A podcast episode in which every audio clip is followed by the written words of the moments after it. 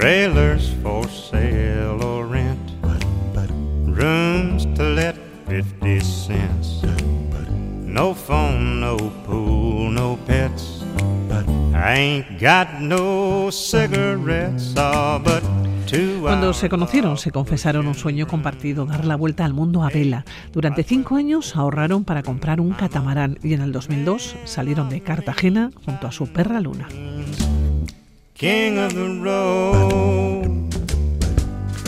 Cruzaron el Atlántico, recorrieron el Caribe y el Canal de Panamá, entraron en el Pacífico. Fueron seis años y medio inolvidables, pero querían más.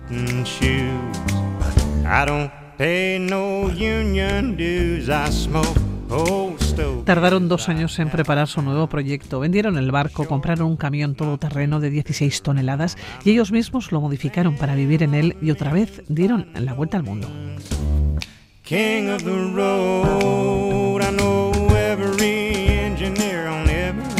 Y volvieron nueve años después de haber emprendido este segundo viaje.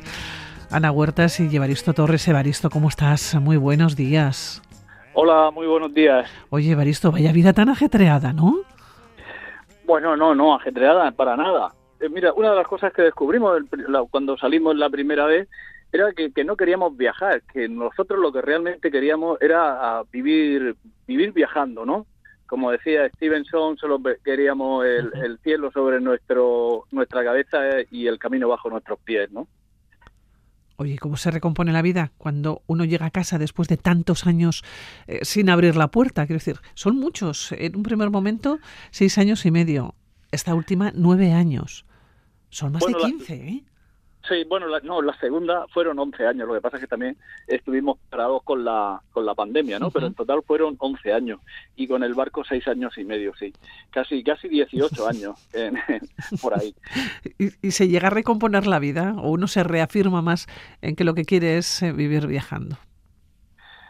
Pues mm, al principio tienes la duda de pensar de que lo que tú querías era una cosa solo un poco no por, por hacer algo diferente en la vida que, un poco así por eso salimos y después te das cuenta que no, que tú realmente, lo, vamos, nosotros lo que queríamos era hacer esto en la vida y, y, y, cuando cuanto más viajamos, más nos reafirmamos y más queremos estar como, como, como empezamos, ¿no? Hace, pues yo empecé con 48 años, ya tengo 68, hace 20 años. Aunque anteriormente había hecho muchas, bueno, había hecho expediciones de montaña por todo el mundo, había corrido rally, organizaba eh, rutas por el desierto, pero bueno, mira, ahora estoy aquí encima de, mi barco, aquí en Mazarrón, que estoy terminando de equiparlo. ¡Qué maravilla! Y, si Dios quiere, a primero de junio salimos de nuevo. Oye, ¿cómo se ve el mundo desde el mar, en un velero? Eh, no sé, entiendo o intuyo que sensación de libertad. Bueno, es que eso justamente es la, la, sensación de libertad, yo creo, más, más grande que hay, porque mira, eh, en un velero el, el, viento infla las velas y es lo que, lo que te transporta, ¿no? El sol con las placas solares tiene energía. Con esa energía tiene una potenciadora que, te da agua. Y, y, el mar, pues, es, la despensa más grande que hay de, proteínas, ¿no? O sea que es que te falta muy poco y es siempre estar en contacto con la naturaleza. Lo que pasa es que también eh, la naturaleza, eh, cuando se pone dura, eh, es bastante jodida. es como fue cruzar el Atlántico, Evaristo. Bueno, el Atlántico fue relativamente sencillo porque eh, la meteorología del Atlántico es fácil, pues ya desde, desde Colón que, que, sabía lo que lo que había que hacer el anticiclón que hay, el famoso anticiclón de las Azores, eh, es que siempre en la época en la que dominan los vientos alisios está en el centro del Atlántico. Y entonces pues eh, los vientos te llevan hacia hacia América. Solamente el, lo peor de, para cruzar el Atlántico es la bajada Canaria y después hacia Cabo Verde. En Cabo Verde ya se coge el chorro de viento. Yo me acuerdo cuando llegamos a Barbados, que fue nuestro nuestro destino después de 18 días desde que salimos de, Cabo Verde, pues Ana dijo, jo, qué pena, qué lástima que se haya, se haya terminado la travesía, porque fue realmente placentera. Tranquila, llegáis hasta, hasta el Caribe. ¿Cómo fue también eh, la estancia en el Caribe? Porque recorristeis eh, muchas islas, muchos océanos, que enseguida los vamos a contar, ¿no? En ese primer viaje, porque después está el del camión, que eso ya tiene otra historia, tiene todo un libro, Evaristo. Sí, bueno, empecé a escribir algo. Lo que pasa es que es difícil escribir, ¿eh? sobre todo, bueno, para nosotros, como comprenderás, la lectura es una de las partes más importantes de nuestro viaje. Nuestro viaje para no romper con, con, con, nuestra familia, con nuestros amigos, lo que sí desde el primer momento quisimos hacer es que todos los años volvíamos por Navidad. Pues digamos, 15 días, 20 días por Navidad, ¿no? y, y, veníamos por Navidad para llevarnos yo maleta, en, digo maleta, el libro en la maleta y, y, embutido. Era lo único que llevábamos para llevarnos, para llevarnos para pasar otro año, ¿no? Y, ese año, porque habéis conocido muchas de las islas, habéis navegado, bueno, llegasteis hasta Indonesia, continuasteis por el Océano Índico hasta Sri Lanka y la India, no os perdisteis nada, ¿no? Bueno, perdimos algo porque, por, por ejemplo... Bueno, pues poco, os perdisteis poco. Mira, cuando llegamos a Galápagos, cruzamos a Galápagos, no, nos arrestaron por un, una, bueno, yo creo una imprudencia nuestra, porque tampoco era tanto. Y, y, bueno, allí bajamos a tierra después de casi, bueno, son siete días de travesía desde Panamá hacia la, a las Galápagos, son casi 900 millas. Y cuando llegamos allí, que llegamos a Genovesa, que es una delicia de isla porque se fondea en un volcán que ya está eh, bueno, de esto de, hace años, de hace millones de años. Y, y cuando llegamos allí, pues bueno, pues teníamos tanta ganas de tirar las piernas que bajamos a tierra y bajamos con nuestra perra luna, pero la perra iba amarrada. Después allí en la isla acaban de desembarcar un montón de turistas americanos y bueno, pues los guardaparques nos, en fin, nos dijeron que allí no podíamos estar, que teníamos que ir a Puerto Ayora y bueno, pues tuvimos allí un problema con ellos y, bueno, y, al final resultó con una multa de casi 3.000 euros. Y claro, con esa multa, con esos 3.000 euros nosotros casi vivíamos un año, ¿no? Y claro, no teníamos ese dinero en ese momento y entonces pues por la noche cogimos y levantamos anclas y, nos fuimos hacia las Marquesas y cruzamos el, la primera parte del Pacífico huyendo de aquella gente. ¿Y nunca más volvisteis a saber? No, nunca. Bueno, cuando los barcos, algunos barcos que llevaban al otro lado nos decían que, que bueno, que por allí todavía estaban esperándonos a que, a que... Porque es que esto también pone un foco en Cerrona, porque ellos nos dijeron, bueno, eh, lo de esto va a ser una multa de, de 100 dólares o algo así, ¿no? Y la gente, por ejemplo, los pescadores de, allí nos decían, no, no seáis tontos que estos van a sacar todo lo que puedan, que, que no, esto no, que son y, bueno, y ellos mismos, los pescadores, eran los que nos iban trayendo al barco por gasoil y los víveres. Y bueno, y cuando estuvimos preparados nos fuimos porque vimos que aquellos realmente lo que querían era, pues bueno, aprovecharse de la situación. Son seis años y medio, entiendo muchísimas anécdotas en esta, en este primer viaje, muchísimas y muchísimas, porque hablamos de una doble vuelta al mundo lo que habéis hecho, ¿no? En velero por un lado y después en, camión. De todas las anécdotas, eh, porque luego llegasteis a Indonesia, no sé cómo es llegar a Indonesia en un catamarán, en un velero. Pues bueno, pues relativamente fácil, porque eh, es siempre seguir por la ruta de los vientos alisios, ¿no? Eh, mira, el único problema fue que no pudimos entrar, no pudimos ir ni a Nueva Zelanda ni a, ni a Australia por culpa de, bueno, de llevar un perro. El perro eh, en estos países son muy estrictos, tienen una cuarentena muy severa, en fin, que no, no fue posible. Pero una vez que pasas por allí, por el estrecho de Torres, después esa, esa travesía también es muy buena porque empiezas desde Timor y todos son islitas, ¿no? Pequeñitas, como uh bueno, es un, ¿sabes? Y, empiezas a, andar hasta que llegas al estrecho de Malaca, que el estrecho de Malaca sí ya es más complicado porque es uno de los sitios donde más pasos de mercante hay y, y, no lo puedes pasar en un solo día, o sea, tienes que hacer noche, tienes ah, noche navegando y bueno, con los grandes barcos se complica porque los barcos grandes nada más que van a, bueno, a su camino y como no te apartes te llevan por, delante. Eh, sí, porque ¿cómo era el catamarán? ¿Qué medidas tenía? No, el catamarán, bueno, un catamarán de, de 12 metros y medio, y bueno, un barquito que no es muy grande, pero que ya tiene unas proporciones. Los, los 12 metros es una medida muy apropiada para, para, eso, para dos personas, pues, para, para poder gobernarlo entre los dos y, estar bien. Oye, ¿cuántos días sin ver a nadie más? No, la travesía más grande. Aquí está la convivencia también, Evaristo claro, la convivencia eso nos dicen muchos amigos, que cómo es posible que con tu mujer estés tantos años juntos los dos solos y, no tengas problemas. Pero claro, es otra dimensión, porque tu mujer se convierte en tu compañera, en tu amiga, en tu confidente, y después cuando has vivido con ellas tantas cosas malas y cuantas, tantas cosas buenas, pues claro, hay una comunión entre los dos que, que si esto no funcionara perfectamente, pues ya se hubiera rota, roto. Además, nosotros dos somos muy, muy complementarios. Ella, Ana, es totalmente digital, ella domina todo lo que es Internet y todos los aparatos electrónicos, y yo soy analógico, yo, yo lo mío es, el motor y las reparaciones en general, ¿sabes? Que no está nada mal. sí, sí, porque además nos complementamos perfectamente, cada uno tiene su parcela y, nadie se mete en la suya. Oye, te iba a preguntar por anécdotas, porque son muchos años, y vamos a dejar la vuelta al mundo en camión, lo vamos a dejar para otro día, nos estamos centrando en esta porque tiene muchas cosas para contar. Anécdotas de este viaje.